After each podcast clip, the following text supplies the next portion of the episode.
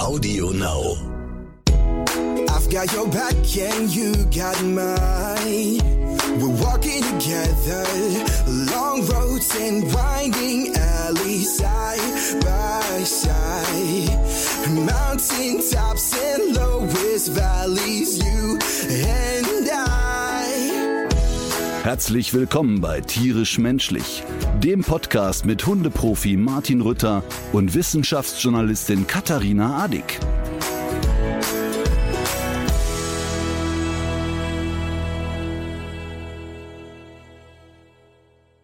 So. Ähm, Wenn du sagst so, ja. habe ich schon Angst. ich habe jetzt tatsächlich auf der Liste eine Sache, die wir jetzt schon dreimal geschoben haben. Und Mhm. bevor die in dieser Folge wieder zu kurz kommt, Kochen mit Heintje. Ja, Kochen mit Heinche. Ich habe vor vielen Jahren, also ich sag mal jetzt gefühlt acht Jahre her, vielleicht auch schon länger, habe ich beim Promi-Dinner mitgebracht, mitgemacht. Es hat ein bisschen Überredungskunst gekostet von damals Kai Sturm, der war damals Chefredakteur bei Vox, ist inzwischen bei RTL. Ähm, weil ich natürlich nicht so richtig Lust auf das Format hatte. Ich gucke das ja selber ziemlich gern, aber ich wusste, es wird richtig Arbeit sein und ich bin ja für viel Arbeit nicht so gern zu haben. Ja, Ne, die, das- die dich kennen, wissen das. das hat sich ja bereits rumgesprochen, genau. Nee, also es ist tatsächlich so, dass die äh, Drehtage morgens um acht anfangen und nachts um eins aufhören. Mhm. Die schleusen also im Schichtsystem verschiedene Kameraleute und Realisatoren durch. Nur man selber wird gequält den ganzen Tag. Ähm, so, auf jeden Fall waren in dieser Kochrunde Ocker Gundel, eine Sportreporterin, Sportmoderatorin von der ARD oder Ja, vom WDR. ja. Ähm, äh, Sandy Mölling von den No Angels, Mhm. Die jetzt auch ja bei The Masked Singer nochmal aufgetreten ist Ja, und eben Heintje. ja. Und ähm, ich bin ja immer ein bisschen picky mit meinen Moves, in welche Sendung gehe ich und wer ist so alles da. Und als ich das gehört habe, habe ich mich so gefreut, weil ich zum einen natürlich ähm, damals wirklich die No Angels richtig toll fand. Also dieses Daylight ist ja jetzt immer noch so, hört man gern. Und äh, Ocker Gundel fand ich eh ganz gut und dann, okay, Heinche, nimmt man in Kauf. Mhm. Und fand das irgendwie lustig, weil das ja so meine Oma und alle fanden den irgendwie toll. Es waren aber vier schöne Tage, weil ich wirklich da nette und auch lustige Menschen kennengelernt Mhm. habe. Es gab nur den einen Moment, und das war der letzte Tag, wo wir dann bei Heinche kochten. Und ähm, jetzt muss man dazu sagen, ähm, Heinche, Hein Simon, Ja, möchte nicht mehr Heinche genannt werden ja. und hat das auch im Vorfeld sehr kommuniziert und auch wir wurden von der Redaktion x-mal gebrieft, bitte, das ist nicht Heinche. Mhm. Hatte zur Folge, dass sowohl Ocker als auch Sandy ihn natürlich konsequent Heinche nannten. Mit Absicht oder einfach, weil es der blaue Elefant war, äh, der einem dann nicht mehr aus dem Kopf geht? ja, ich glaube, zu Anfang war es aus Versehen Mhm. und dann kriegte das so ein bisschen Running Gag und Dynamik. Manchmal entwickelt sich ja auch so eine ganz fatale Al- Albernheit an so einem Tag und dann kommt man da einfach nicht mehr raus. Ne? Total. Und bei uns kam jetzt noch hinzu, dass wir da ja so gut wie keinen Alkohol getrunken haben. Sehr häufig sind die ja auch dann gut drauf nach zehn Stunden Wein Mhm. trinken. War bei uns jetzt nicht so. War keiner in der Gruppe dabei, der gesagt hat, okay, jetzt Druckbetankung. Aber es entsteht, wie du schon sagst, so eine Albernheit. Mhm. Ähm, also, keine Ahnung, Sandy Mölling ist ja nach außen eine total durchgestylte, äh, modebewusste Frau. Und die ist aber im normalen Leben Gummistiefel, Wald, Hund, Spaziergang. Und sobald es hieß, Kamera ist aus, warf die immer ihre High Heels in die Ecke und wälzte sich auf der Couch und döste vor sich hin. Also ganz normaler, netter Mensch irgendwie, ne? Und naja, lange Rede, kurzer Sinn. Irgendwie ging es so seinen Gang. Mein Kochen war so semi-erfolgreich. Was gab's? Ich weiß es gar nicht mehr. Ich glaube, so ein Hühnerfleisch und irgendein Gemüse. Ich, Mhm. keine Ahnung. Ähm, und es fing bei mir schon an, ich hatte mir alles in eine Schublade getan, weil ich in der Küche nicht so firm bin, hatte ich mir alles in eine Schublade getan. Und äh, meine Ex-Frau, damals waren wir ja noch äh, verheiratet, das muss schon länger her sein, fällt mir rein. Ach, das ist doch viel länger her, das ist zehn, zwölf Jahre her, zwölf Jahre her. Ähm, Aber auch da wollte Heintje schon nicht mehr Heintje genannt auch werden. da wollte eigentlich schon Kleinchen damit, aber auf jeden Fall äh, hatte meine Ex-Frau dann so, äh, die Sachen gehören doch gar nicht in die Schublade, hat dann vorher noch mal alles aufgeräumt, ah, so dass okay. ich während der Sendung sie anrufen musste, wo sind denn die Sachen? Das, äh, ist das in der Sendung gelandet? Das ist in der Sendung gelandet natürlich und es wurde schon sehr entlarvt, wer bei uns nicht kochen kann. ja. Ähm, egal, lange Rede, kurzer Sinn. Es waren wirklich nette Abende. Ocker Gundel zauberhaftes Essen gemacht. Ähm, Sandy Mölling konnte richtig kochen. Und dann waren wir eben bei Hein Simon. Mhm. Oder Simons, ich weiß nicht genau. Auf jeden Fall bei Hein. Wohnte damals, ich weiß nicht, ob er heute noch da lebt, in Belgien auf so einem Reitergestüt, Mhm. aber so richtig schön. Ach, er ist äh, Belgier. Ich, okay, ja, gut. Ich weiß nicht, ob er Belgier ist, aber wir waren in Belgien Mhm, ja. zumindest. Mhm.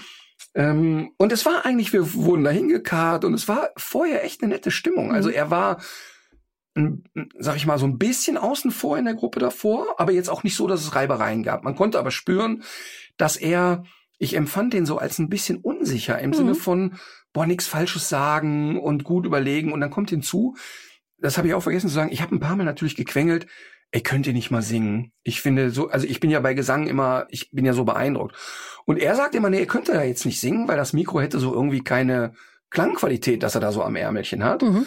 Und Sandy trötete aber raus. Und das war weit weg von Tröten, sondern richtig guter Gesang, Mhm. trotz des Mikros. Also das war so ein bisschen, aber ansonsten war es eigentlich entspannt. So, und dann kamen wir zu ihm, Reitergestüt und alles sehr schicobello und so. Und dann stellt er uns jemanden vor und sagt, ja hier, das ist der Jupp, das ist der Koch. Ach nee, Genau. Und dann haben wir so uns sollte das laufen. und dann haben wir uns angeguckt und haben gesagt, ja, wie jetzt der Koch? Ja, er hätte da nicht so mit Kochen und das wäre ein Kumpel, der hätte hier irgendwie so, eine, so ein super Restaurant und der wird uns dann heute bekochen. Hm. Sprach es aus, ging in die Küche und schnitt so obligatorisch eine Zwiebel klein Mhm. und das war's. So, und dann haben wir drei uns angeguckt und wir wussten, egal was hier heute passiert, das wird der nicht gewinnen können, weil wir es eben als total unfair fanden, dass Ja. wir uns da alle durchquälen mussten und er sagt, so reiche er mir das Trappistenbier in Belgien Ja. und jemand anderer macht's. Es ist verständlich, was er vorhatte, aber genauso unsportlich. Total, es ist völlig verständlich und gerade jemand, der jetzt nicht mit Kochtalent gesegnet ist wie ich, ich verstehe das alles.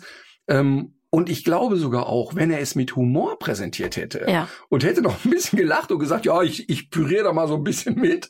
Ähm, so war das aber nicht. Für Okay. ihn war das so, es stellt sich gar nicht die Frage. So, und dann bekamen wir Essen und zwar vom Allerfeinsten.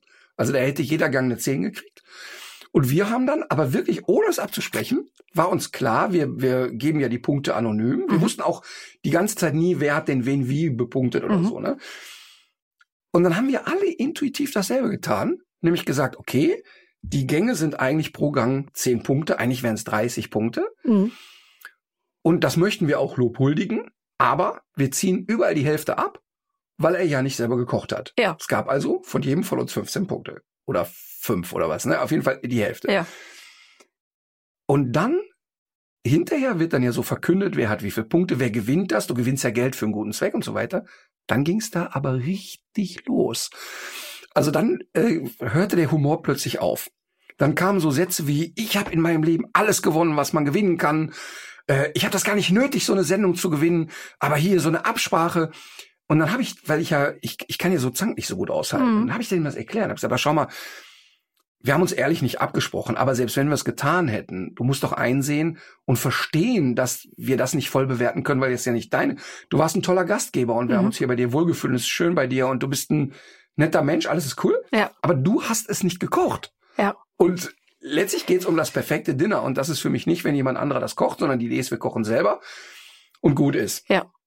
Und da war da so ein Puls in der Hütte, das kannst du dir nicht vorstellen. Also da war richtig Trara, so richtig mit Empörung, das ist das allerletzte und ich möchte jemand von der Produktion sprechen und so. Ist das auch in der Sendung gelandet Ich- oder war das alles? Ich äh, weiß es nicht, aber, aber ich glaube, dass auf jeden Fall Mhm. reingekommen ist, dass wir uns beömmelten wie, wie Harry und immer wieder sagten, ja, geiles Essen, aber eben nicht selber gekocht. Und, und das war für mich eigentlich so, dass ich da wegging und dachte, forward. Weißt du? Mhm. Also wenn er sagt, okay, ich habe jetzt keinen Bock zu kochen, jemand anderer macht. Und er kriegt dann 15 Punkte, dann soll er das doch mit dem Schmunzeln nehmen und sagen, Ja. ey, schön, Ja. dass ihr euch wohlgefühlt habt. Ja. Wer ist denn jetzt heute hier der Gewinner? Und das fand ich schon sehr, ähm, ich will fast sagen bedrückend, festzustellen, dass jemand, der eigentlich, das ist eine Unterhaltungssendung. Mhm. Also da geht's jetzt nicht darum, dass wir ein Leben retten, wenn wir gut gekocht haben. Ja. Und das verstehe ich immer nicht. Wenn ich in Sendungen gehe, egal ob eine Quiz-Sendung oder jetzt, wenn wir König der Kindsköpfe machen, ich will immer gewinnen. Weil das ist immer in meiner DNA, ich will ein Spiel gewinnen und so. Aber ich würde immer für einen guten Witz den Punkt verschenken in der Ja, Sendung, ja. weil es eine Unterhaltungssendung ist. Mhm. Und beim Promi-Dinner sauer zu sein, weil du nicht gewonnen hast, das ist wirklich an Abstrusität nicht zu überbieten. Allerdings, aber ich glaube, es steckt wahrscheinlich auch äh, psychologisch noch sehr viel mehr dahinter, weil es ja auch schon damit anfängt, dass jemand sich darüber wundert, dass man eigentlich für so einen ganz offensichtlichen Regelbruch eine Quittung bekommt. Mhm. Also da scheinen ja schon auch, äh, da scheinen ja doch auch viele Sachen sehr viel anders zu laufen. Das stimmt, aber wir hatten in der letzten Folge darüber geredet oder ich habe gesagt, dass ich glaube, es geht im Leben immer darum, Liebe zu bekommen. Und schau mal, wenn man sich seinen Lebensweg anschaut, der war ein fucking Superstar. Also du kannst dir nicht vorstellen, was in seiner Kindheit mit ihm passiert ist.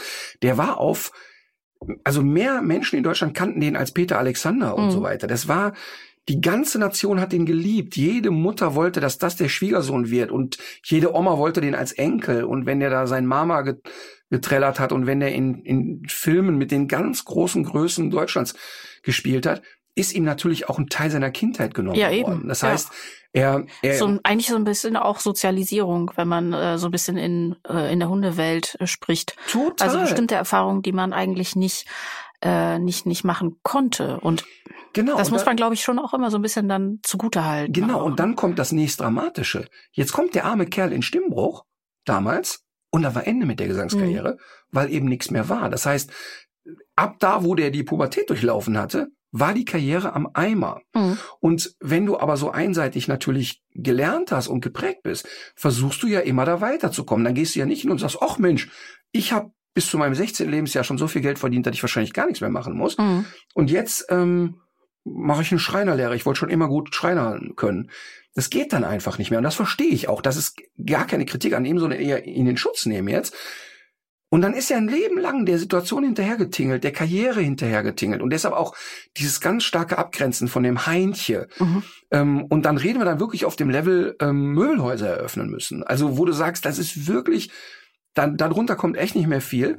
Und dann verstehe ich auch diese Verletzlichkeit und dieses, er hat es gut gemeint, er hatte sich vorher gar nicht Gedanken gemacht, dass es gar nicht part of the deal Mhm. ist.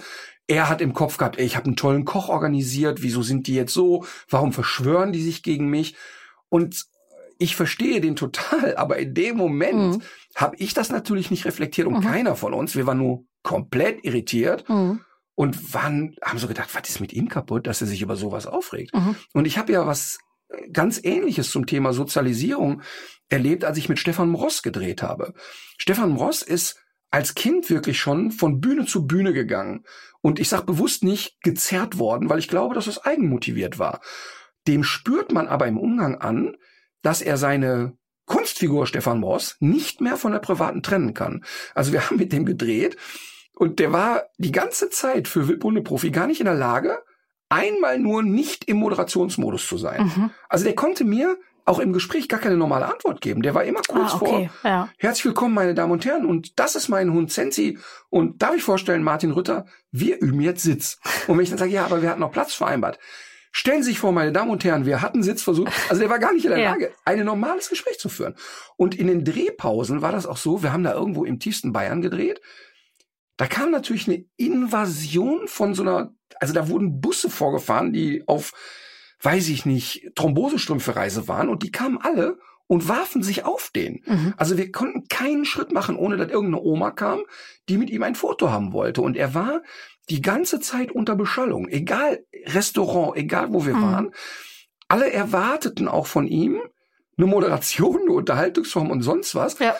Und wir sind alle weggefahren und haben gedacht, ey, wow, das ist echt hart. Also das ist wirklich hart. Das war schwierig für uns zu drehen und auch teilweise ganz unangenehm. Aber alle von uns haben sofort verstanden, ey, mit der Geschichte, wie willst du da anders sein? Ja, das ist einfach seine, sein Schutz und Genau. der lässt das auch erst fallen, wenn er die Tür hinter sich geschlossen Ja, hat. und da glaube ich inzwischen gar nicht mehr dran, denn inzwischen glaube ich, dass er auch das nicht kann.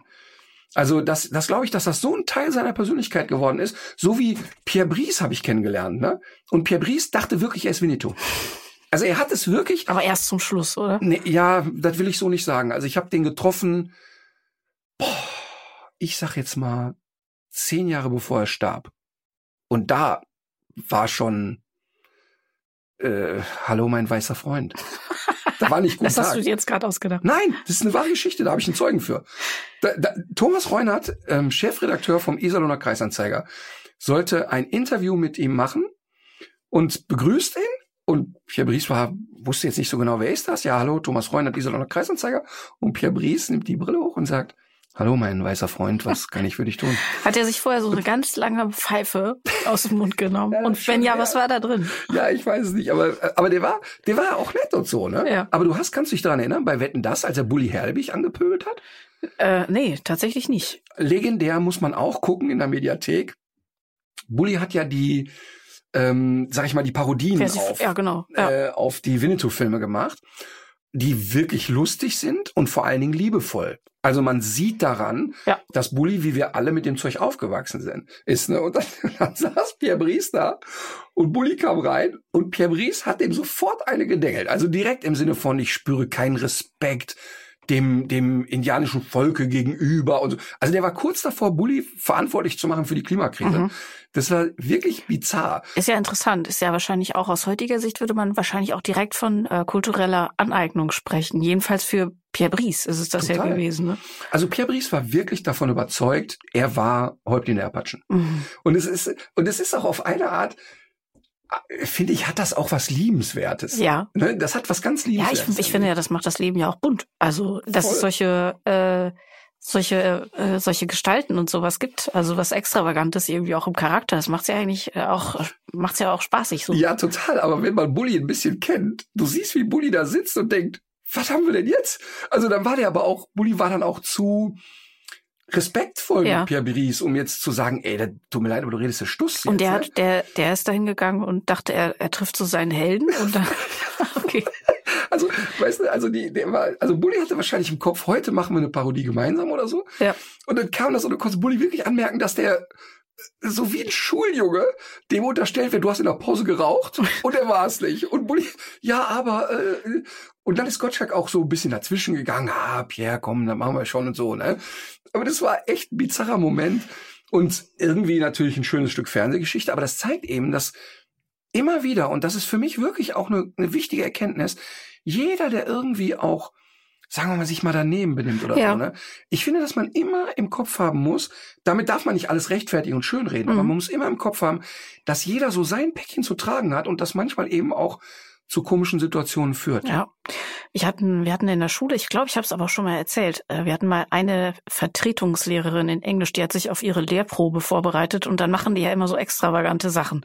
Wobei ich nicht weiß, ob die nicht hinterher auch noch solche Geschichten gemacht hat. Aber wir haben der große Gatsby gelesen und sie hat uns wirklich dazu gezwungen, diesen ersten, allerersten Satz ähm, auswendig zu lernen. Und sie meinte, ihr werdet noch, wenn ihr 40 Jahre alt seid, äh, werdet ihr, man kann euch nachts wecken und ihr wisst noch genau, wie dieser erste Satz ging. Und jetzt wollen wir ihn hören. Ja, ich kriege ihn jetzt auf Englisch nicht mehr ganz zusammen. Aber Aha. sinngemäß ähm, ist es tatsächlich so, dass wann, wann immer man äh, sich danach fühlt, jemand anderen so zu kritisieren und zu bewerten, dass man dann immer direkt im Kopf haben muss, dass der möglicherweise nicht die Chancen, Möglichkeiten hatte, die man selbst gehabt hat. Mhm. Und äh, dass du, dass die Leute eben aus einer, aus auch aus einem Umfeld kommen können, was man sich eben selbst auch gar nicht vorstellen kann.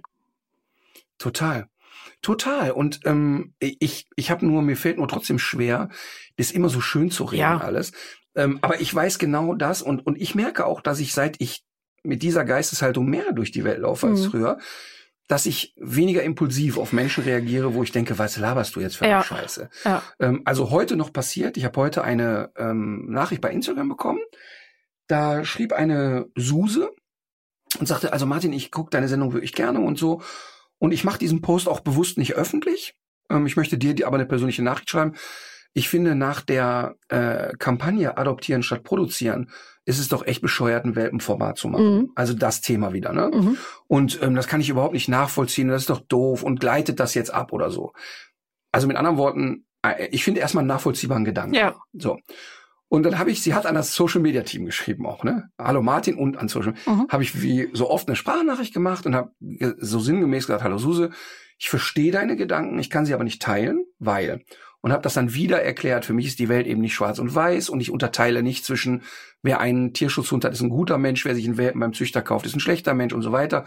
Und wir bilden da die Realität ab. Wir sagen auch nicht den Leuten in der Sendung, benehmen Sie sich bitte jetzt dusselig oder sonst irgendetwas. Und ich finde es ganz wichtig, auch immer beide Seiten zu zeigen. Mhm. Und ähm, Punkt. Und, und genau das ist es eigentlich immer, dass man immer versucht, auch ein kleines Stück die andere Seite zu sehen. Für mich hat das aber bei manchen Themen sofort eine Grenze. Also bei Gewalt, bei äh, totaler Diskriminierung und so weiter, da will ich nicht mehr darüber nachdenken.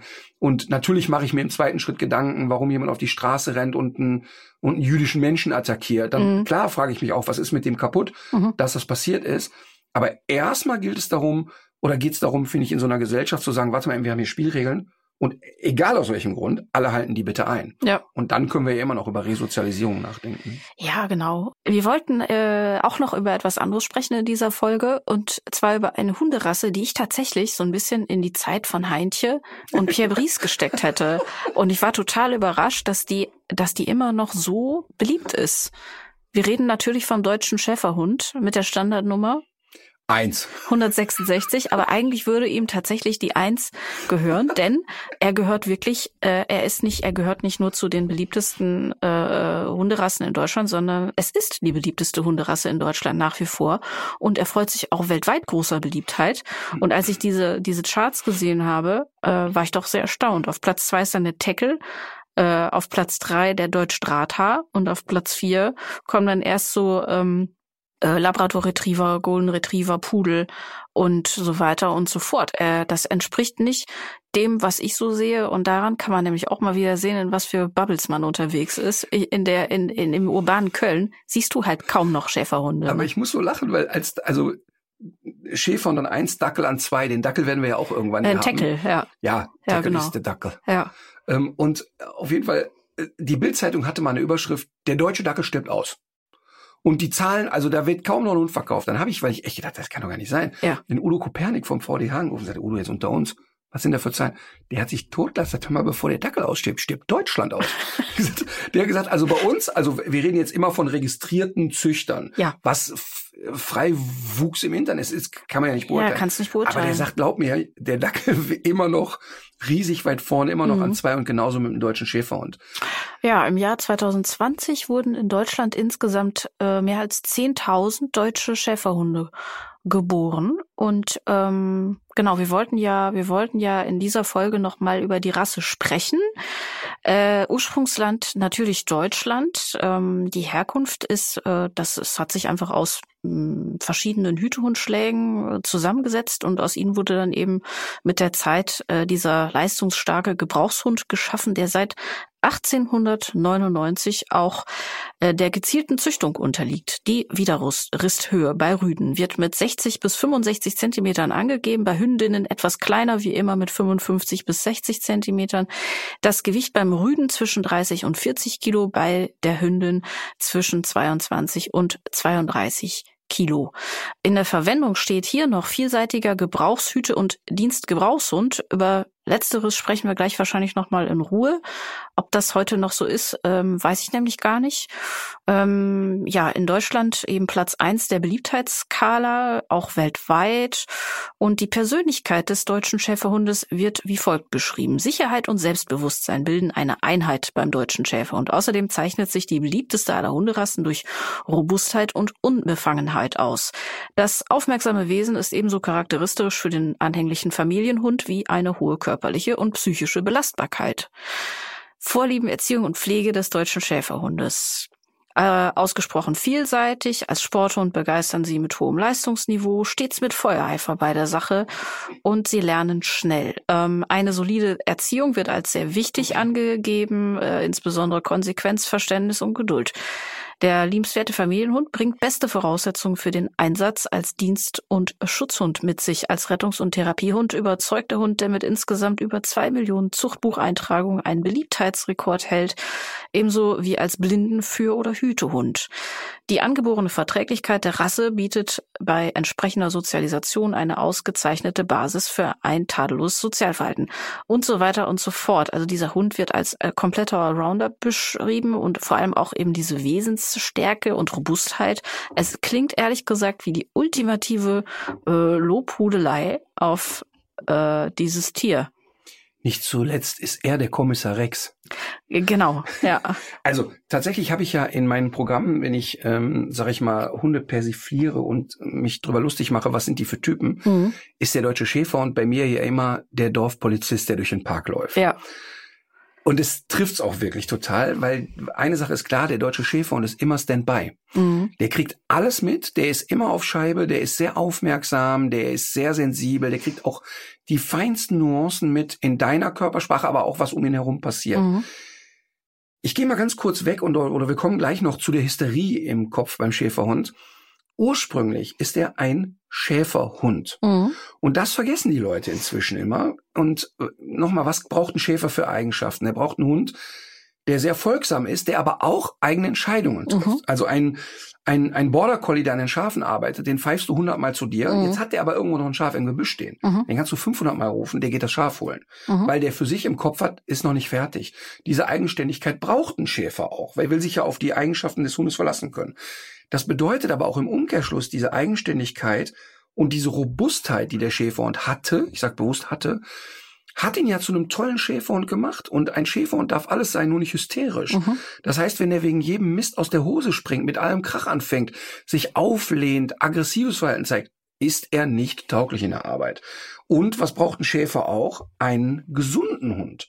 Also ein Hund, der eine Hüftgelenksdysplasie hat und nach unten gezüchtet ist, den kann er nicht gebrauchen, ja. weil er einfach nach drei, vier Jahren Arbeit ist der um.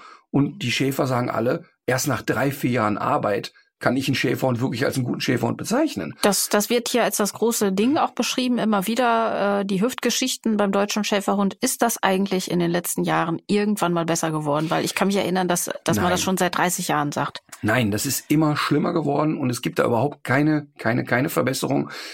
Man muss ein bisschen ähm, klar machen. Also wenn du so Bilder siehst von Schäferhunden aus den 50er Jahren, mhm. dann siehst du einen eher quadratisch gebauten Hund, der einen geraden Rücken hat, der ähm, gute Maße hat, die auf Gesundheit schließen konnten. Mhm. Auch da war schon eine HD verbreitet, aber nicht in der Massivität wie jetzt. Mhm. Jetzt hat man, warum auch immer, irgendwann das Schönheitsideal bekommen, dass der wie so eine Rutschbahn nach unten gezüchtet wird. Das heißt, du siehst die Schäferhunde dann so x-beinig, die, die Knöchel hauen gegeneinander, die Beine schrubbern aneinander und. Warum macht man das überhaupt, damit der Regen besser abläuft? Was ist das, äh, warum, warum, ja. was ist ein möglicher Sinn? Einfach, was, warum? Eine Verhaltensstörung von Menschen. Ja. Da gibt's keine andere Erklärung. Da gibt's überhaupt keine andere Erklärung, äh, äh, also gar keine Erklärung zu sagen, das machen wir jetzt mhm. so. Ähm, das wurde dann aber wirklich auf Teufel komm raus gefördert und die Hochprämierten waren alle die mit der Rutschbahn nach unten. Mhm. Und ich habe das ja schon mal erzählt, ich habe vor vielen, vielen Jahren vor drei, 400 Schäferhundleuten einen Vortrag gehalten, äh, bestimmt 18 Jahre her. Und überall waren Fotos von diesen Hunden, die weltprämierte Champions waren, wo wirklich Rüden als Deckrüden für 80, 90, 100.000 D-Mark nach Asien verkauft wurden. Unglaublich. Und ich kam da rein und habe als erstes gesagt, oh schön, ihr habt ja hier eine Krankengalerie. Mhm. Da war aber die Stimmung mal richtig im Arsch. Also das fand da überhaupt keiner witzig. Und wir haben die erste halbe Stunde eigentlich nur darüber geredet. Ähm, aber das verstehe ich nicht, weil ähm, also eigentlich könnte dieser Hund so, wenn er gesund ist, kann der ja wahrscheinlich ist ja ein bisschen größerer Hund, aber die könnten ja durchaus auch so 12 bis 15 Jahre könnten die ja, ja werden. Und diese, also die Menschen müssen doch einfach immer wieder die Erfahrung machen, mhm. äh, dass es erstens beim Tierarzt teuer wird, aber auch, dass die Lebenserwartung der Hunde sinkt. Und das muss doch, äh, das muss doch auf auffallen. Naja, aber schau mal, warum züchten wir englische Bulldoggen, die nicht alt hm. werden? Warum Franzosen, französische Bulldoggen, die nicht atmen können? Möpse, die äh, teilweise im Sitzen schlafen, weil sie im Liegen nicht mehr atmen können. Warum tun die Menschen das? Ja, aber es weil gibt die ja, einen Murmel haben. Ja, es gibt ja aber doch gerade beim Schäferhund gibt's ja, glaube ich, noch so ein recht ausgeprägtes Vereinsleben, glaube ich auch. Ne? Naja. Und äh, das muss doch dann irgendwie, man muss doch mal, muss doch dann, irgendwann muss man doch mal so einen hellen Moment haben, wo man sagt, hm, was machen wir hier eigentlich? Und der auch wieder nur sieben geworden, oder? Nein, der, also sagen wir mal, die Hunde, also ein Hund mit einer HD kann ja durchaus zwölf werden. Ja. Ähm, es ist aber ein wahnsinniges Leid für ja. die Hunde. Also nicht nur, dass es, gehen wir jetzt mal davon aus, da hat ein Hund eine Hüftgelenksdysplasie, aber keine großen Schmerzen. Das okay. gibt's ja auch ja. genug. Mhm. Jetzt wird der aber natürlich deshalb frackig, weil der das, was er im Kopf alles könnte, gar nicht leisten kann. Mhm. Das heißt, der Schäferhund definiert sich auch als Typ sehr über seine Körperlichkeit, mhm. seine Fitness, seine Präsenz. Sein Kopf ist immer wach und dauernd hat er im Kopf, warte mal, geh mal zur Seite, ich regel das mal eben. Bis der aber aufgestanden ist mit seiner HD, mhm. haben sich selbst die Bessels schon totgelacht über den. Und darüber entsteht Frust. Ja, natürlich. Darüber entsteht totale Frustrationsaggression, weil der einfach genervt ist. Ich meine, wenn ich dir jetzt mal zehn Wochen die Beine eingipse, Mhm. da hast du auch irgendwann den Papp auf und bist genervt. Und die kommen in so eine Dauergenervt-Schleife, Mhm. weil die einfach ständig an körperliche Grenzen kommen, wo der, wo das Gehirn aber viel mehr könnte. Mhm. Ähm, das ist ein riesengroßes Thema. Das nächste Thema ist, warum machen die Leute das? Ich weiß es nicht, weil sie es schön finden. Und dann gewinnen die Preise. Ach, guck mal, das wird sogar noch prämiert. Ähm, dann fördern wir das eben. Und dann kommt hinzu, dass ja alles andere, die, trotzdem behalten die einen schönen Kopf, ein tolles Mhm. Fell und und wenn du dann nicht mit den Leuten unterhältst und sagst, ey, ganz ehrlich, das ist eine Behinderung. Ihr züchtet einen schwerst behinderten Hund, Mhm. der darunter leidet und der äh, alle Schäden hat, die man nur haben kann. Und dann sagen die, warum? Guck mal her. Der geht die Steilwand hoch, der springt darüber, springt darunter. Das machen die dann Mhm. auch noch, wenn sie jung sind. Ja. Ähm, und, und das ist natürlich eine fatale Entwicklung. Aber noch mal ganz kurz auf den Schäfer zurückzukommen. Ein Schäfer will so einen Hund nicht. Der nimmt den einfach nicht, weil der sieht, der Hund ist nicht leistungsfähig. Ja. Der ist, wenn der zwei Stunden gearbeitet hat, kann, kann ich den, den Schafen hinterher tragen. Ja, und man sieht das ja, wie äh, fordernd der Job ist. Also wir haben es ja, ich habe es ja auch schon ein paar Mal gesehen, du noch tausendmal öfter. Da muss man ja wirklich, man muss ja, ein- man muss ja ein richtiger Leistungssportler, muss man ja eigentlich sein als Hund. Genau. Und Ja. jetzt mal dir mal aus, der ist im Kopf ein Leistungssportler. Mhm. Sein Körper kann es aber nicht. Mhm. Monty Roberts, der Pferdetrainer, wo ich immer wieder betonen möchte, ich habe keine Ahnung von Pferden, aber ist ein sehr charismatischer Mensch, der mir begegnet ist. Und er hat gesagt, weißt du, was meine allergrößte Angst ist? Dass ich mit einem komplizierten Pferd irgendwann im Roundpen stehe, Roundpen stehe und ich weiß, dieses Pferd tritt mich jetzt, Mhm. aber mein Körper schafft es nicht mehr zur Seite zu gehen. Mhm. Und so ähnlich fühlt sich ein Schäferhund mit dieser schweren Behinderung, Ja. dass er eigentlich permanent sagt, ja, kann ich aber nicht mehr. Ja. Aber versucht es jeden Tag aufs Neue. Ja. Und das ist einfach Mist, das ist Psychoterror.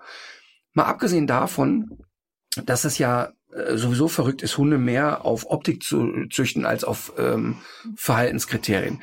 Jetzt gehen wir mal aber kurz weg vom Schäferhund aus der Schäferecke. Mhm. Und dann war er ja jahrelang als sogenannter Schutzhund missbraucht. Warum?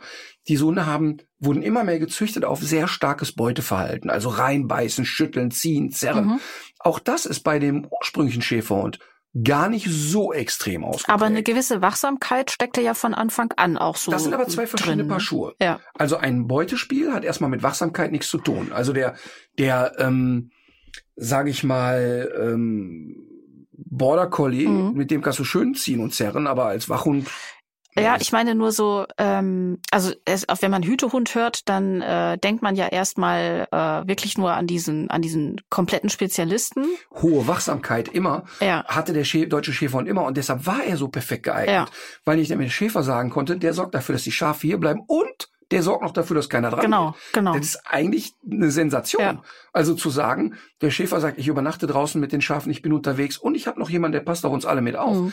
Das ist ja eine unfassbar gute Kombination. Mhm. Aber vielleicht war es dann von dieser Wachsamkeit nicht ganz so weit, sozusagen dann ne, für einen Naja, Hütehund in die schon. andere Richtung noch. Al- Also schon, wenn du vor 30 Jahren an eine Schafherde gekommen bist, wo ein deutscher Schäferhund war, der hat dann schon mal kurz gesagt, wem die Schafe Mhm. gehören. Also nur schon mal nach vorne gehen, ein bisschen bellen, ein bisschen hinstellen, präsent sein, ähm, aber eben nicht hysterisch, nicht völlig durchgeknallt. Ja. Also durchaus auch mal bewerten, okay, guck mal, die Leute gehen an der Herde vorbei, da muss ich jetzt nicht eskalieren. Ja. Aber ey, guck mal, der geht in die Herde rein, da gehe ich doch mal gucken. Ja.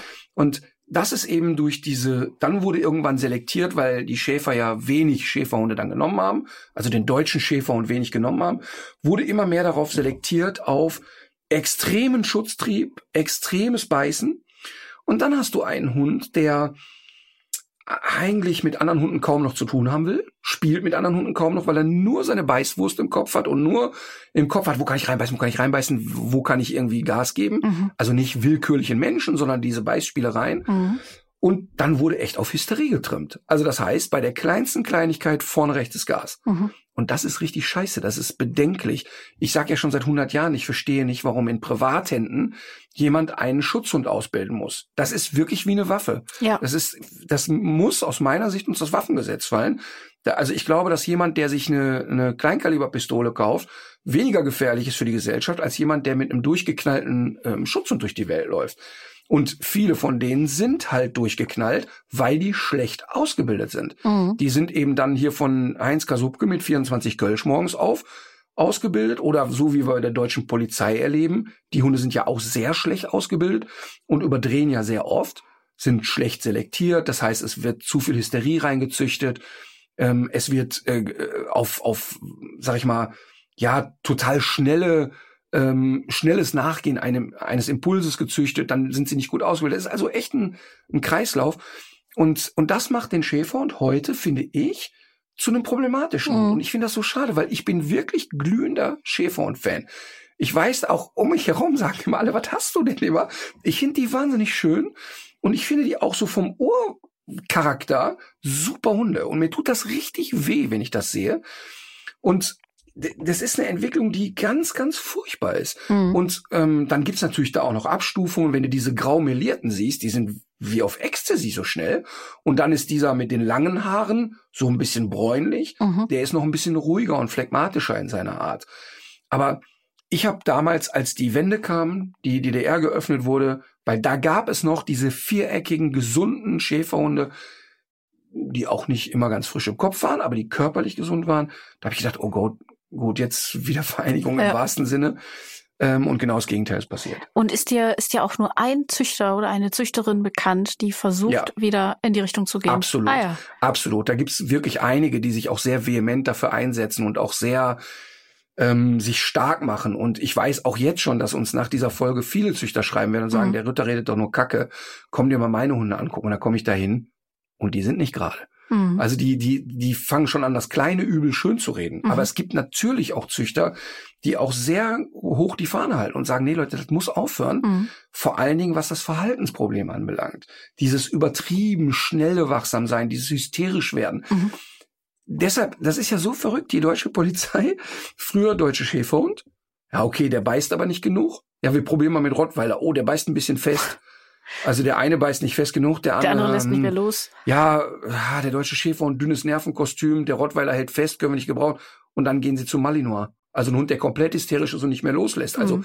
das ist, also das zeigt eben, wie wenig Kompetenz eigentlich da vorhanden ja. ist. Und wir sehen das ja jetzt, was los ist mit der äh, Gesetzeslage, dass die Polizei da Ausnahmeregelungen haben will, haben wir schon mal darüber gesprochen, dass sie wieder Gewalt anwenden können in der Hundeausbildung. Weil sie es ohne nicht können. Ne? Weil sie es ohne nicht können und ähm, weil sie natürlich auch Hunde züchten oder Hunde benutzen, die so überdreht sind, wo, wo eine Lenkbarkeit eigentlich kaum noch gegeben ist. Mhm. Ähm, ich meine, das ist ein weites Thema, da muss man sich so, so mal fragen, ob, ob Schutz zu einer Ausbildung überhaupt noch zeitgemäß ist. Ich finde nicht. Aber lange Rede, kurzer Sinn. Eigentlich ist der deutsche Schäferhund ein super Familienhund, mhm. der auch sehr gerne Besucher reinlässt und mhm. eben nicht nur am Rad dreht. Äh, aber es ist eben schade darum, dass diese Hysterie reingezüchtet wird. Ja. Ich würde mir wirklich wünschen und ich glaube, dass das auch innerhalb von 15 Jahren möglich ist, da wieder den ursprünglichen Schäferhund zu züchten, der ein sauschönes Tier ist, der der auch verträglich ist mit anderen Hunden, der ja. der familientauglich ist, aber der immer ein Hund war, der komplex ist, weil er eben sehr stark ist, also sehr eigenständig im Kopf, körperlich sehr robust. Mhm ist eigentlich nichts für nebenbei. Ja. Und äh, das spiegelt sich ja eben auch in der Beißstatistik wieder. Das war auch der Grund, warum wir den deutschen Schäferhund ja heute nochmal besprochen haben, weil äh, es tatsächlich nicht nur absolut, sondern auch relativ sehr viele Beißvorfälle mit dem deutschen Schäferhund gibt. Vor dem Hintergrund wollte ich noch mal über ein ganz anderes Thema sprechen, und zwar über das Thema Maulkorb. Da haben äh, viele Hörerinnen und Hörer immer mal wieder geschrieben, dass sie sich mit dem Maulkorb zum Teil auch so ein bisschen stigmatisiert fühlen, wenn mhm. sie mit dem Maulkorb unterwegs sind. Und äh, dahinter steckt natürlich auch der Wunsch, dass du mal sagst, was du denn eigentlich davon hältst, grundsätzlich und im Besonderen. Ja, also grundsätzlich finde ich nicht, dass es rassetypische Maulkorbpflicht geben darf. Nee. Also das finde ich überhaupt nicht. Also wir können nicht sagen. Pauschal auch sowieso nicht. Ja, aber pff, der Schrei ist ja groß, ne? Ähm, zu sagen, die und die Rasse pauschal Maulkorb ist natürlich ja. Bullshit. Ja. Ne? Ähm, das ist völlig klar. Ich habe ja ähm, genau die Erfahrung gesammelt, wenn du mit einem Hund unterwegs bist, der einen Beißkorb trägt, haben die Leute erstmal Angst, weil die im Kopf haben, okay, das hat einen guten Grund, dass der einen mhm. Korb trägt. Ich selber habe mir das ja mal zunutze gemacht bei einem ängstlichen Briar. Dieser Hund ah. ähm, hat totale Angst vor Kindern gehabt. Ja. Und ähm, dadurch, dass der aussieht wie ein großer Teddybär, ähm, sind immer Familien auf diesen Hund zugelaufen und dann ging der rückwärts und wenn er nicht mehr weg konnte, ging er nach vorne. Mhm. Und dem haben wir tatsächlich und ernsthaft kahle Stellen ins Fell rasiert. Also drei, vier, fünf kahle Stellen geschnitten und gut an Maulkorb gewöhnt, also dass er den nicht lästig mhm. fand. Und dann sah der für die Leute so eklig und bedrohlich ja. aus, dass ja. er Ruhe hatte. Und das haben wir bestimmt ein Jahr gemacht, weil das war die Phase, wo wir vertrauensbildende Maßnahmen mit ihm trainiert ja. haben. Und wenn ich in der Phase erlebt hätte, dass wieder ein Rückfall kommt, hätten wir uns immer wieder im Kreis gedreht. Und so haben wir alleine durch den Beißkorb und die zwei kahlen Stellen im Fell oder drei schon erlebt, dass die Leute sagten, oh, schnell weg. Kommt der wieder, ne? Ah ja, cool. Ähm, also das zeigt aber auch, dass die Stigmatisierung da ist. Ja. Definitiv. Ja. Ähm, und ja, ich kann das auch nachvollziehen, dass die Leute erstmal im Kopf haben, der hat einen Maulkorb, der hat irgendwas auf dem Kerbholz. Ja, aber die Frage ist ja, also die sich dann ja auch direkt daran anschließt, ähm, das hat ja nicht nur, äh, das hat ja nicht nur was davon, oh, die haben einen gefährlichen Hund und kommen offenbar nicht äh, damit zurecht, sondern es ist ja auch die Frage, was tut man dem Tier damit zum Beispiel an? Dass er einen Maulkorb trägt. Genau. Naja, wenn es also, also egal wie gut der Hund an einen Maulkorb gewöhnt wird, da kannst du das beste Training machen. Es wird immer ein Fremdkörper für ihn sein. Mhm. Aber auf einem Level eines Brillenträgers. Das heißt, wenn du seit 30 Jahren eine Brille trägst, fühlst du dich ja eher nackt, wenn du nicht auf hast. Aber es gibt Momente, da behindert's dich. Ja. Also beim Schwimmen ist es doof, wenn dir ein Ball vor den Kopf liegt, ist Ja, es doof. ja. Also genau, das ist für mich der passende Vergleich. Wenn du ein gut aufgebautes Maulkorbtraining ist für den Hund easygoing. Der, der kann da prima mit kommunizieren, der kann mit anderen Hunden spielen, der kann durch die Welt gehen, der Maulkorb muss passen, der muss, der darf nicht zu eng sein, der, der muss hecheln und atmen können und so weiter und Mhm. so fort. Auch da gibt es ganz unterschiedliche Philosophien, denn ähm, auch da kriege ich ja immer, wenn wir mal einen Maulkorb einsetzen, in ob es bei einem Unvermittelbaren oder bei Hundeprofi ist, ich bleibe ein Fan des guten alten Leder- oder Biotane-Maulkorbs und dann kommt dann halt eine gewisse Fraktion, die sagt, nein, das ist nicht sicher, da Mhm. kann immer noch mal eine Lefze dazwischen passen, also ein anderer, eine Hundefoto oder sonst was. Aber kann man kann keine ganzen Körperteile mehr damit ja, genau, abreißen. aber der, die, die argumentieren halt sehr, sehr oft und sagen, nur der Stahl- oder, oder Metallkorb ist der sichere. Mhm. Ähm, da ich aber zweimal erlebt habe, dass ein sehr wuchtiger, schwerer Hund mit einem Metallkorb die Schädeldecke eines Kleinhundes Oh, eingedrückt hat, natürlich, das kann auch passieren. ähm, bin ich weg vom Metallkorb. Und ähm, ich weiß, dass auch Leute, die sich wirklich auskennen, die, Mhm. die ich auch als kompetent einstufe, sagen, nein, nur der Metallkorb ist sicher. Ich bin aber der Meinung, dass der, der Komfort, der in dem Lederkorb steckt Mhm. und das Risiko, ähm, die, die Minimierung des Risikos so hoch ist, dass ich mich immer für den weichen Korb entscheide, weil ich ja sage, ähm, wir sind jetzt schon in einer Phase, wenn ich ihn frei laufen lasse, wo ich sage, okay, der kann noch mal eine Attacke versuchen, Mhm. aber das wird niemals so sein, dass ich nicht daneben stehe oder sonst was.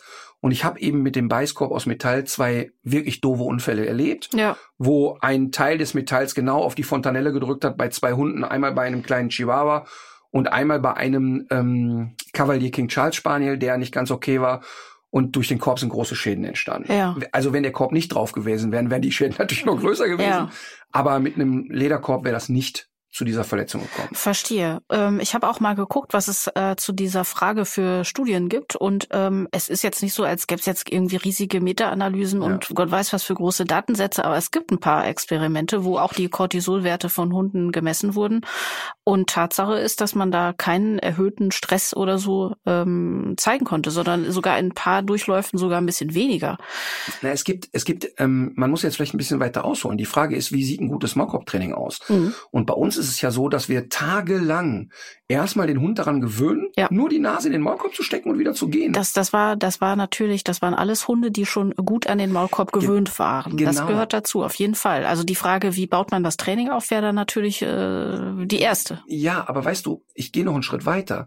Bei manchen Hunden nehme ich den Maulkorb und baue den so auf, dass er es bis zuletzt so nur halb gut findet. Mhm.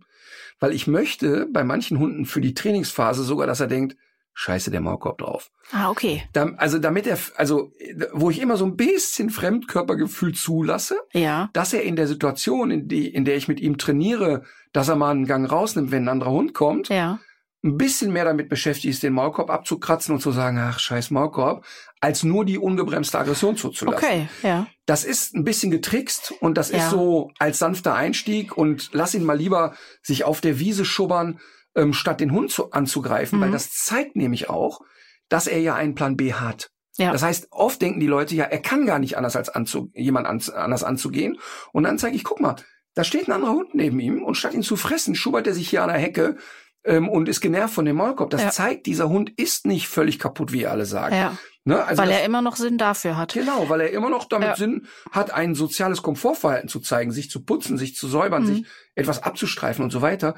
Ähm, aber wenn ein Hund richtig gut an den Maulkorb gewöhnt ist, dann empfindet er keinerlei Leid. Das klingt aber auch so, wenn du das so diffizil einstellst, sozusagen, du willst so eine, so eine Restgenervtheit willst du erhalten, mhm. dass man das jetzt vielleicht nicht äh, ganz alleine machen sollte. Nein, nein, grundsätzlich muss man ja sagen, wenn du einen Hund hast, der einen Maulkorb tragen muss, mhm. weil er schon was auf dem Kerbholz hat, ähm, also der hat schon mal zwei Einträge in der Führungszeugnis, dann ist es aus meiner Sicht sowieso bescheuert, selber rum zu experimentieren. Ja. Ähm, und auch da wieder ähm, kann, kann ich immer wieder nur sagen, auch nur weil die Leute in eine Hundeschule gehen, haben die nicht morgen ihre Probleme gelöst. Mhm. Der Trainer kann ja immer nur einen Teil anleiten und, und sagen, schau mal, das ist der Weg. Und wie weit die es dann schaffen, hat ja immer auch ein bisschen damit zu tun, wie viel sind die bereit zu geben und zu gehen. Ja. Ähm, und ich habe auch Hunde im Training ähm, und leider nicht so selten, wo ich sage, ja stimmt, wir werden ihn trainieren, aber dieser Hund wird für den Rest seines Lebens draußen einen Maulkorb tragen, weil das Restrisiko eben zu groß bleibt. Und da muss ich immer lachen, wenn Trainer äh, dann im Internet sagen, ja, aber ist ja lächerlich, lächerlich, wir resozialisieren hier die Hunde. Ja, das ist alles gut und schön. Da freue ich mich auch, finde ich wirklich geil. Aber warum soll ich ein Restrisiko eingehen, wenn ich einschätze, ein Hund ist so gefährlich, dass er einen anderen Hund verletzen mhm. kann? Da trägt er einen Maulkorb ja. aus. Gibt es überhaupt keine zwei Meinungen. Und da, da, da, da lasse ich auch überhaupt nicht mit mir verhandeln. Ja. Also das ist völlig klar, so eine Nummer, wie die bei Unvermittelbaren passiert ist, dass Mäuschen einen anderen Hund beißt und dieser Hund ist ja nicht vor Ort dann durchgehäckselt worden, der ist ein paar Tage später an den Folgeverletzungen gestorben. Das ist alles schlimm, mhm. aber so ein Szenario ist doch gar nicht zu akzeptieren. Ist doch gar nicht zu akzeptieren und deshalb muss ein Hund, von dem diese Gefahr ausgeht, muss einen Maulkorb tragen. Mhm. Jetzt muss man aber dazu sagen, dass Hundehalter die das das erste Mal von ihrem Hund erleben, woher sollten die das wissen? Also ich erlebe es ja immer wieder, dass Leute zu mir kommen und sagen, ey, aus dem Nichts hat er hier einen Hund gepackt und geschüttelt. Die hätten es ahnen können, hatten aber keine Ahnung. Ja. Habe ich dir mal, oder habe ich hier mal von dem Australian Shepherd mit der Achillessehne erzählt? Nee. Das war ganz gruselig, aber auch wieder ein schönes Beispiel. Da ist ein Australian Shepherd, hatte einen Einschläferungstermin, ist beschlagnahmt oder abgegeben worden. Der hatte einem fünf- oder sechsjährigen Kind in der Familie der Achillessehne durchtrennt. Und die Leute waren total schockiert, haben sofort abgegeben.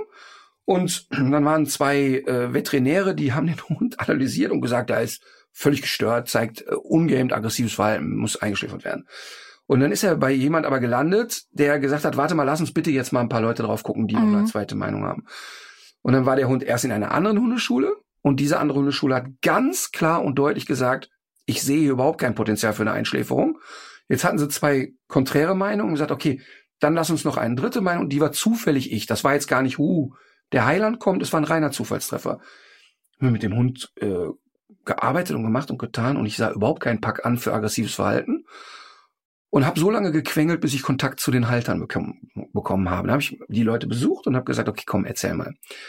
Und dann hat die Mutter mir erzählt, ja, es war total schockierend für uns. Der, der Hund war immer so liebevoll mit unserem Kind und die waren die besten Freunde, die waren also wirklich Best Buddies und auf einmal schießt er unter der Eckbank vor und geht los. Woran machen Sie fest, dass die Best Buddies waren? Ja, der war schon als Welpe auf Schritt und Tritt dem Kleinen hinterher. Ach, okay. Und was noch so? Ja, immer, immer verfolgt, immer geguckt. Ähm, wenn der Kleine sich hingesetzt hat, daneben gelegt, Kleine steht auf, wieder hinterher. Mhm und du weißt natürlich als Trainer sofort, alles klar, ja. das ist ein, schon ein Hund, der vom Welpe an glaubt, er müsste die Kinder hüten. Genau. Und dann hat sie mir sogar Fotos gezeigt und Videos, wie der Hund wirklich wie vor einem Schaf vor dem Kind steht und das auf Schritt und Tritt analysiert. Ja. Und dann ist dieses Kind irgendwann nicht mehr langsam, sondern schnell. Ja. Und bewegt sich ungehemmt im Garten. Und was macht dieser Hütehund? Ganz klassisch in die Ferse beißen. Ja. Und dann war es eben ein Fünfjähriger, der sehr schnell gerannt ist und ein Hüthund, der von der Seite kam, Tja. beißt rein, bleibt hängen. Reine Physik. Und trifft die Achillessehne. Ja. So. Natürlich eine große Scheiße. Ich mhm. habe noch dreimal gefragt, wie hat er sich verhalten, als der Schrei des Kindes kam? Wie hat der Hund sich verhalten danach, als mhm. sie kamen und waren ängstlich um das Kind und sauer? Mhm. Die, die haben durch die Bank weggesagt, wir wissen nicht mehr, wie er aussah, aber er hat sie in die äußerste Ecke verkrochen. Mhm. Und er hat gar nicht geschnallt, was hier passiert ja. ist. Und überleg mal, so einen Hund einzuschläfern, ist natürlich irre. Ja. Das heißt, bisschen trainiert, Pipifax-Training, überhaupt kein Problem. Es war in vier Wochen gelöst. Ist der in seiner Familie nein, geblieben? Nein, die haben den Hund nicht zurückgenommen und das verstehe ich ja, auch. Ja. Ähm, ist vielleicht ja, für den Hund auch besser. Für den Hund besser, weil er natürlich nur mit Misstrauen, ja, genau. verstehe genau. ich auch. Das Kind war irritiert, aber interessanterweise, ich habe die fast sechs Monate begleitet.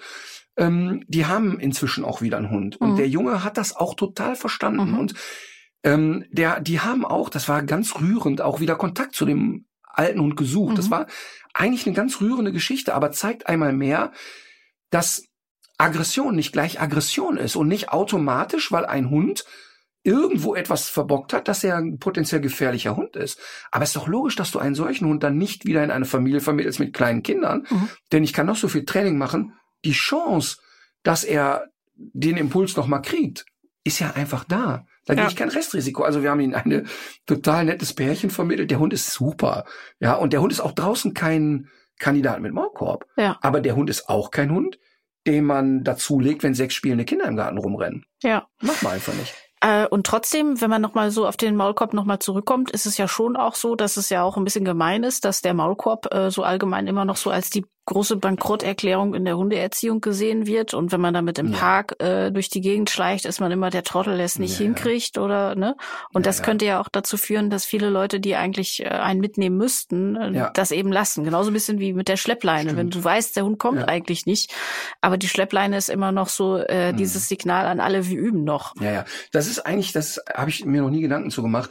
Ich habe jetzt noch nie so weit gedacht, dass ja tatsächlich dieses Stigmatisieren dazu führt, dass manch einer gar keinen Mockop mehr ja. Das stimmt. Umso wichtiger, dass du es ansprichst, denn ähm, ich erlebe eigentlich die Leute, die draußen einen Mockop tragen, sind meistens Leute, die sich einen Hund ans Bein genagelt haben, Secondhand, dritte Hand, vierte Hand, fünfte Hand und sagen, hey, ich trainiere mit ihm, aber ich will kein Restrisiko eingehen. Mhm. Ähm, aber stimmt, der Maulkorb ist natürlich bei uns unheimlich stigmatisierend. Stimmt. So, Maulkorb, das war das. Dann habe ich äh, noch etwas Lustiges mitgebracht, einfach weil der deutsche Schäferhund darauf abgebildet ist. Äh, wir haben es zu tun mit einer Einsendung für die Kategorie DDDHNB und ich drehe es mal eben um, damit du sehen kannst. Es handelt sich um den Alpha-Trainer. weißt du, den Kanosept Alpha-Trainer. Ich finde dieses Wort Kanosept, äh, das, das löst bei mir schon sehr viel Vertrauen aus. Das ist eine Marke. Den Canosept Alpha Trainer. Und weißt du, was die Scheiße ist? Den Canosept Alpha Trainer wollte ich aufs neue, ins neue Programm packen, der will ja. nur spielen, weil da zeige ich ja manchmal sinnlos für Hunde. Jetzt gibt's den nicht mehr, oder Ja, pass auf, ich wollte den nehmen, weil der Text dazu Hast du den mal gelesen? Ähm, ich, hier steht nur, stoppt Aggressivität, Anspringen, Bellen und Leine ziehen. Äh, nee, noch nicht. Lese ich dir mal vor. So, ich sag nochmal, den Canosept Alpha Trainer, das ja. Lustige daran ist, ich habe den ja auch äh, gefunden und wenn ich ein Produkt auf der Tour zeigen will und mich darüber ja. beömmeln will, muss ich davon ja 50, 60 oder 100 Tuben bestellen. Weil ich die ja auf dem, also das Ding, ihr werdet gleich wissen warum, äh, probiere ich auf der Bühne nach aus. Und dann ist halt unter Umständen nach einem Abend verbraucht. Ach so, okay. So, pass auf. Und äh, Canosept schreibt folgendes. Das ist wirklich, also der Canosept Alpha Trainer, Erziehungsspray für Hunde. Gegen Aggressivität, Anspringen, Bellen, Leine ziehen, sofortige und nachhaltige Wirkung durch natürliches Dominanzpheromon. Mm. So, das, das Canosept Alpha Trainer Erziehungsspray erhält, er enthält ein natürliches Dominanzpheromon, um unerwünschtes Verhalten Ihres Hundes zu korrigieren. Durch das natürliche Dominanzpheromon akzeptiert der Hund unmittelbar die übergeordnete Position des Hundehalters und folgt dessen Anweisungen instinktiv und selbstverständlich. So, Canosept wirkt bereits unmittelbar nach der ersten Anwendung. Es ist ohne jegliche Nebenwirkung auch langfristig einsetzbar. Das Spray kann angewendet werden bei und dann listen sie halt 50 Sachen auf. Was steht denn in der, äh, was steht denn unter in der Zutatenliste sozusagen drin? Äh, Achtung, der H229-Behälter steht unter Druck. Kann bei Werbung bersten. Pass auf, weißt du, was der Gag an der Geschichte ist? Da ist einfach mit Hochdruck sprühst du auf den Hund und macht pfft, und das reicht dem schon. Du jagst dem Hund einen Schreck Klar, Das ist ja, die Idee. Daher der Effekt. Weil mhm. das ist, es gibt nämlich noch ein ähnliches Produkt, das ist der sogenannte Pet Corrector. und das ist so eine rote Flasche, die habe ich schon mal gezeigt auch. Und da machst du, also der Hund springt ja, brrr, kriegt Schiss. Ja. Aber dass die hier ein Erzählen von Dominanzpheromon, mhm. das finde ich schon ein richtig dickes Ding von der Firma Canosept. Also die haben richtig einen an der Tasse. Jetzt habe ich aber 50 oder 100 wollte ich bestellen online. Die gibt's nicht mehr. Zu Anfang bei Amazon habe ich gedacht, okay, leer gekauft. Mhm. Dann war ich bei denen auf der Internetseite. gibt es nicht. Mhm. Da und da und dort. Dann habe ich auf spanischen Seiten noch Restposten gefunden. Mhm. Und ich schließe daraus zwei Dinge. Entweder die Welt ist so bescheuert, dass die Leute das weggekauft haben und aufgrund der weltweiten Krise kriegen die keinen Nachschub gebaut. Ja. Oder, und davon gehe ich eher aus, dass die Firma Canosept verstanden hat, dass das richtiger Dünnpfiff ist. Oder sie haben einfach eine Abmahnung kassiert. Also Von wem? Von Hunden? Die ähm, gesagt haben, nee, das stimmt nicht. Ich wegen- möchte das nicht. wegen der, wegen der, wegen irreführender Werbung. Also so Auflagen sind natürlich bei äh, sind natürlich bei Le Lebensmitteln irgendwie schwieriger oder höher. Aber ich habe neulich habe ich für Quarks was gemacht zum Thema klimaneutral. Mhm. Und da sind doch direkt irgendwie, ähm, also da gibt's, das sind richtige, richtige Unterlassungsklagen, die da jetzt angestrengt worden Aber sind. schau mal, wenn da jetzt einer sagt, pass mal auf, die Behauptung, Ja. dass der Hund instinktiv und selbstverständlich meinen Anweisungen folgt, wenn ich dem das Spray überbimse, ähm, Ja, es ist ja dann würden die doch den Text verändern und nicht das Produkt vom Markt nehmen. Dann würden die doch nicht sagen, ja, okay, dann lassen wir es. Ach so, sondern Dann ja. würden die doch einfach nur den Text anpassen. Aber wahrscheinlich haben die das, die haben wahrscheinlich einfach einen anderen Hund auf die Dose geklebt. Äh, das Zeug heißt jetzt anders. Nee, ich habe nee, so doof bin ich auch nicht. Ich habe schon alles mögliche. Ja? Ich habe ja dann so Stichwörter eingegeben wie Dominanzpheromon und Hund folgt sofort. Ja, ja, nee, die werden sich eine andere äh, Legende dazu ausgedacht haben. Nee, ich, also ich sag mal so, dadurch, dass ich jetzt ja sage, die haben bei Canosept an der Murmel, wenn die so ein Produkt machen, Mhm. wird sich ja wahrscheinlich wieder morgen irgendein Pressemensch von denen melden Ja, genau. und wird, dann- und wird dann sagen, nee, wir haben das vom Markt genommen, weil wir festgestellt haben, das ist Blödsinn. Und das finde ich ja immer gut, Mhm. ehrlich gesagt. Also ich finde den Grundgedanken schon mal echt dünn, Ja. aber irgendwie finde ich, wenn man dann zu der Erkenntnis kommt, das ist wirklich ein bisschen dünn, dann lässt man es. Und vor allem, ich, warum ich das mitnehmen wollte, und zwar 100 Pullen, war ja, weil zu Anfang mir nicht klar war, erst am Ende des Textes steht ja, dass du dem Hund das vor die Birne ballern sollst. Ja. Ich dachte aber bei Dominanzpheromon, Ach so, du ich sprühst dich selbst damit- ein. Ich wollte mich also auf Klar. der Bühne komplett Ja. damit einsprühen Ja. und mal durch die ersten Reihen gehen und gucken, ob die Männer schon mal Abstand halten. Also, weil ich finde die Formulierung, ne? die Formulierung, durch das natürliche Dominanzpheromon akzeptiert der Hund unmittelbar die übergeordnete Position des Hundehalters und folgt dessen Anweisung instinktiv und selbstverständlich. Da musst du dir erst mal rausdenken. Ehrlich, sofort alles geregelt. Wie viel muss man an der Flasche geschnüffelt haben, Mhm. um den Text zu machen? Wir hatten doch irgendwann so was ganz ähnliches. Äh, da ging es aber, glaube ich, irgendwie um, da soll, glaube ich, ein anderer Gemütszustand mit erreicht werden. Diese Dinger, die nach Speck gerochen haben. Nee, das waren Seifenblasen mit, äh, mit Bacon-Aroma. Ne? Aber ich hatte auch schon mal, ich hatte auch schon mal so ein Kräuterpulver, was auf in irgendeinem Online-Shop angeboten wurde, wenn dein Rüde unter Lustlosigkeit leidet. Ah ja, stimmt. Also so nach dem Motto, ihr Hund rammelt nicht alle in der Nachbarschaft, Genau. dann geben sie ihr die paar Kräuter. äh, wobei, das wird wahrscheinlich dann auch helfen, könnte ich mir vorstellen. Wahnsinn. Also Canosept Alpha Trainer bitte nicht nachmachen. So, damit wären wir auch schon direkt bei unseren Tipps. Ähm, Wir haben übrigens wieder was vergessen. Nee. Doch. Wir, äh, ich meine, wir haben hier sind jetzt schon sehr lang, aber beim nächsten Mal haben wir doch, wir wollen doch über Sparen sprechen. Die, Ja. Du hattest doch eine Aufgabe, sieben Tage lang drei Dinge aufschreiben. Ach, guck, jetzt sehe ich, aha, Fräulein Adik hat die Hausaufgaben nicht gemacht. Gut, Eintrag ins Klassenbuch. Das ist Kriege ich noch eine Chance? ja, das ist doch wunderbar. Also, sieben Tage lang ist deine Aufgabe. Sieben Tage lang. Ja. Jeden Abend vor, vor dem ins Bett gehen oder wenn du sagst, mein Tag ist jetzt abgeschlossen. Ja, ach so, nee, äh, die sieben Tage, also mal ganz abgesehen davon, dass ich es nicht angefangen habe, aber die sieben Tage wären ja jetzt ja auch noch gar nicht richtig rum gewesen. Aber ne? wenn du die aber wir starten. nicht, das hilft ja auch nicht. Hilft mir Egal, bis, bis wir uns das nächste Mal zum Podcasten treffen. Wie war das jetzt nochmal? Man schreibt auf, was, was man an dem Tag ganz okay gemacht hat. Ne? Drei Dinge, die du Ja. an dem Tag richtig gut gemacht hast. Okay. Und wenn du, und nochmal, es geht nicht darum, ich habe etwas geschrieben, das Nobelpreis verdächtig Ja. ist, wenn das dabei ist, wunderbar aufschreiben. Es können aber auch echt so profane Dinge sein wie, äh, hab heute meine Mama angerufen, obwohl sie mich vorher schon so genervt hat. Ich habe es aber trotzdem gemacht. Mhm. Also, ne, es muss nichts, sondern wo du sagst, ich denke über den Tag noch nach. Was hast du gut gemacht? Mhm. Drei Dinge, Mhm. nicht mehr. Wenn du zehn findest, schreib zehn auf, aber drei reichen mir. Ah, okay, gut. Ne? Ja. Also es, du kannst eine Endlosliste. Und dann unterhalten wir uns nächste Woche über, wo, wodurch ich sparen gelernt habe. Und ich konnte es wirklich Und das knüpft daran an. Ja. Okay, gut. Ja, also diesmal wirklich. Für alle, die es vielleicht auch vergessen haben, heute ist unsere zweite Chance. Wir haben eine zweite Chance bekommen. Okay, ähm, jetzt zu den Tipps. Äh, dabei fällt mir ein, hast du dir eigentlich ähm, Pete und Pete angesehen? Ich habe mir die Folge angesehen, die du mir auch geschickt hast und empfohlen hast. Und es war sehr lustig. Es war wirklich sehr, sehr lustig. Weil es natürlich ein sehr bizarres Szenario ist. Mhm. Ich glaube aber, dass man für diese Sendung auch ein bisschen gemacht sein muss. Ja. Ich glaube, dass einige Menschen sagen, okay, alles klar, was ist mit der Ja. Thematik los? Ähm, das glaube ich wirklich, mhm, weil es sehr speziell ist. Ich finde es wirklich sehr, sehr speziell. Äh, aber es hat mein Zentrum getroffen, so viel kann ich sagen. Das, das habe ich mir schon gedacht. Ja. Sehr gut.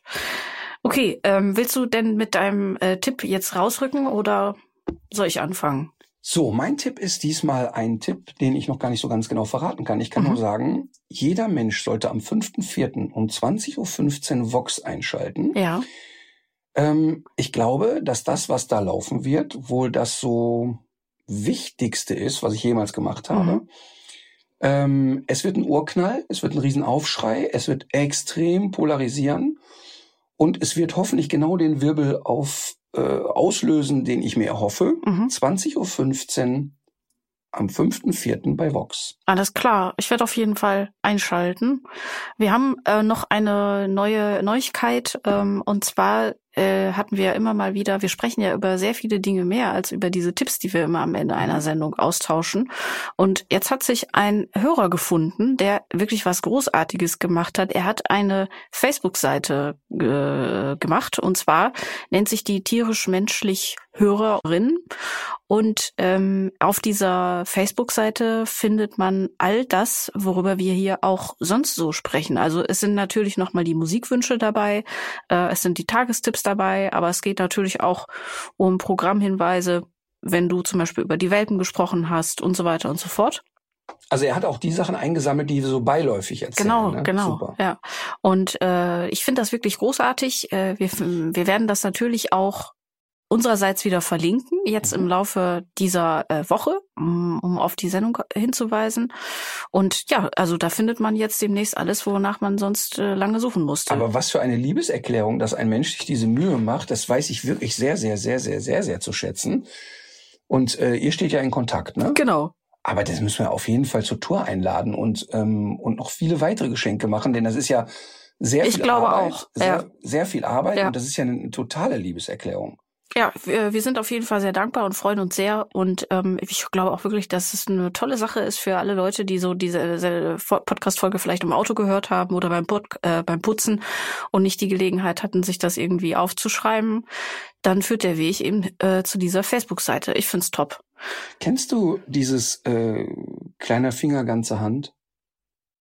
Dass man, wenn man jemand den kleinen Finger reicht, dass er die ganze Hand nimmt? Ja, K könnte denn dieser Mensch das gleiche auch bei Instagram parallel machen?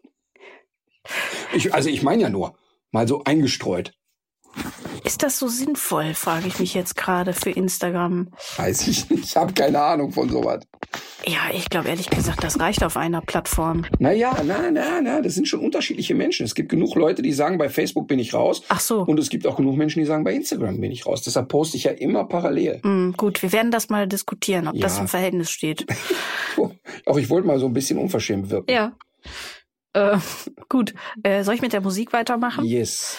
Ich wünsche mir ein Lied von DJ Kotze, den ich schon seit vielen Jahren sehr gerne immer wieder höre. Und äh, er hat, wie ich selbst auch, eine Leidenschaft für Hildegard Knef, die auch immer wieder in seinen Songs auftaucht mit ihrer Stimme. Und so dachte ich auch bei diesem Track, äh, dass es sich um Hildegard handelt, die da singt. Aber es war die Sängerin äh, Sophie Kennedy. Der Track heißt, äh, warum steht das denn jetzt nicht dabei? Der Oh, ich dachte jetzt, der Track hieße, oh, das hätte ich einen, einen sehr guten Namen gefunden. Der Track heißt Drone Me Up Flashy. Und äh, mir gefällt der Text sehr gut. Es geht um etwas, was wir viel zu wenig machen, nämlich gar nichts. Und ähm, eine Zeile daraus ist, die besten Gedanken entstehen doch dann, wenn sie verwachsen, eingebrannt in die Wand und die Langeweile sich einnisten kann. Und äh, da bin ich drauf gekommen, weil ich, und da komme ich nämlich zu meinem Tagestipp, weil ich ein Gespräch gehört habe mit Maya Göpel. Äh, hast du schon mal von Maya Göpel gehört? Habe ich. Ich bin wie immer heimlich verliebt. Ja. Ähm, ich habe mir viele Sachen von ihr schon angeguckt und ähm, sie ist ja oft auch Gast äh, bei Instagram Live bei unterschiedlichen Leuten. Wahnsinnig kluge Frau. Genau, sie ist ja ähm, Nachhaltigkeitsexpertin, äh, Politökonomin oder auch Transformationsforscherin. Man kann sich jetzt unter all diesen Begriffen vielleicht wenig vorstellen, aber sie beschäftigt sich einfach sehr viel damit, warum unser Wirtschaftssystem, so wie es jetzt gerade ist, ähm, nicht weitergehen kann, warum der Markt diese Sache mit der Klimakatastrophe eben nicht regelt, wie wir sehen, warum eben die begrenzte Ressource so die Atmosphäre ist und die Tatsache, dass die nicht mehr CO2 fassen kann und ähm, dass die Lösungsansätze, die es dafür gibt, dass die nicht jetzt in einer Ökodiktatur enden müssen, wie ja gerne behauptet wird von Menschen, die eben nicht ran wollen an ihre an ihre eigene Bequemlichkeit. Ähm, trotzdem kann man sich äh, zwischendurch manchmal fragen, was will man denn eigentlich, was braucht man unbedingt und ähm, gibt es nicht auch ein paar Sachen, von denen es einem besser geht, wenn man sie einfach lässt. Und das hat ja nichts von Verzicht. Nee, und sie ist, und das ist auch, sie ist sehr eloquent und charming dabei. Ja. Und sie ist nicht, ähm, das ist ja das, was ich immer so wichtig finde. Das ist ja manchmal so bitter, dass Leute kluge Sachen sagen. Ja. Aber du denkst, oh, ich penne ein, während der redet. Ja. Und äh, Maya Göpel ist ja, hat eine saugute Art zu erzählen, ja. eine gute Art zu schreiben. Und sie ist, finde ich, nicht so eine Missionarin, die dir so Sachen aufquetscht, sondern die kommt mit, finde ich, mit sehr klar nachvollziehbaren ja. Sachen und ähm, finde die aber trotzdem so aus dem Leben. Und manchmal begegnen mir halt solche Leute, wo du denkst, ja, das ist wirklich schön, wenn du dreimal am Tag deinen Baum umarmst und eine ja. Runde leckst, aber das ist einfach leider für mich nicht lebbar. Ähm, und ich finde das, was sie so erzählt und, und es ist halt wissenschaftlich, aber es ist trotzdem sehr unterhaltsam. Also man muss, man braucht keine Angst davor zu haben, dass man erschlagen wird von Wissenschaft. Genau. Und es lohnt sich einfach immer, ihr zuzuhören. Und äh, ich habe am Samstag ein Gespräch gehört bei MWDR und das würde ich jetzt auch in unsere Show Notes einerseits packen. Aber wo finden wir es auch noch? Auf der Facebook-Seite, die da heißt äh, tierisch menschlich Hörerin. So. Jetzt komme ich noch mal mit was profanerem mit meiner Musik und zwar wie so regelmäßig Alicia Keys, Girl on Fire. Ach ja, cool. Ja. Da habe ich mal äh, Karaoke zugesungen. In, und dann bitte nicht. In Seoul. Und ich hoffe sehr, dass das Handyvideo, ähm, was es davon mit Sicherheit gibt, irgendwo in der Versenkung verschwunden ist. Hast du die Tendenz zu singen? Äh, ja, doch, aber schon eher, wenn ich alleine bin. Und so Karaoke habe ich eigentlich nur gemacht, weil man es da so du macht. Sagen, dass du so ein bisschen Begabung hast? Nö. Also jetzt auch wirklich gar nicht, oder? Nee, ich glaube wirklich nicht. Also jetzt wirklich nicht im Sinne von, ja, ich bin keine begnadete Sängerin oder ich kann echt keinen einzigen Ton halten?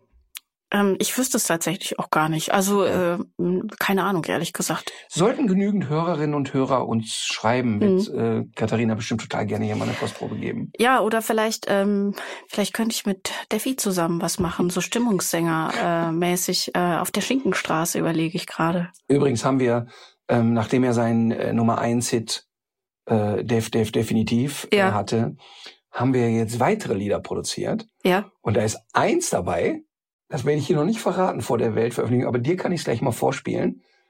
Das wird nicht nur der Sommerhit 2022, mhm. sondern das wird ab da in jedem Kindergarten, in jeder Minidisco auf dieser Welt gespielt werden. Ich weiß nicht, ob ich die Zeit jetzt noch doch, habe. Doch, doch, doch, das äh, werden wir schon noch machen. Okay.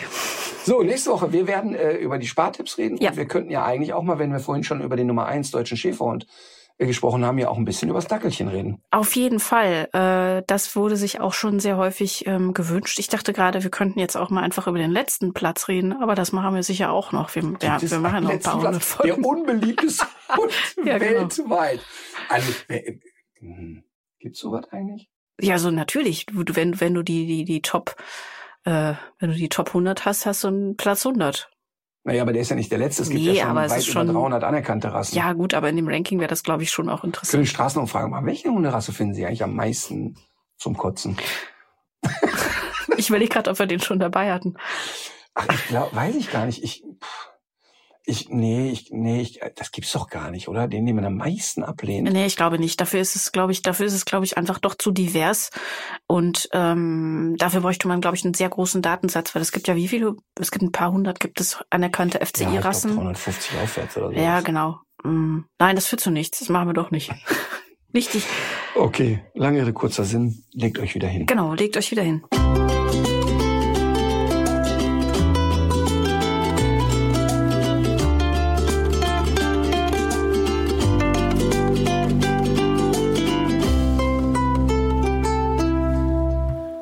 So Leute, das war's jetzt mit tierisch menschlich. Aber damit ihr die Zeit zur nächsten Folge gut überbrücken könnt, haben wir hier noch einen Podcast-Tipp für euch. Hallo, ich bin Peter Wohleben, Förster und Bestsellerautor und ich bin nicht nur am Schreibtisch und im Wald, sondern ab und zu auch im Studio. Und dort unterhalte ich mich mit vielen spannenden Gästen über das Thema Wald, über das Thema Natur, Umweltschutz, Klimaschutz, aber auch über ganz persönliche Dinge. Und das macht mir total viel Spaß und da würde ich euch gerne mitnehmen. Also hört doch mal rein. Audio Now.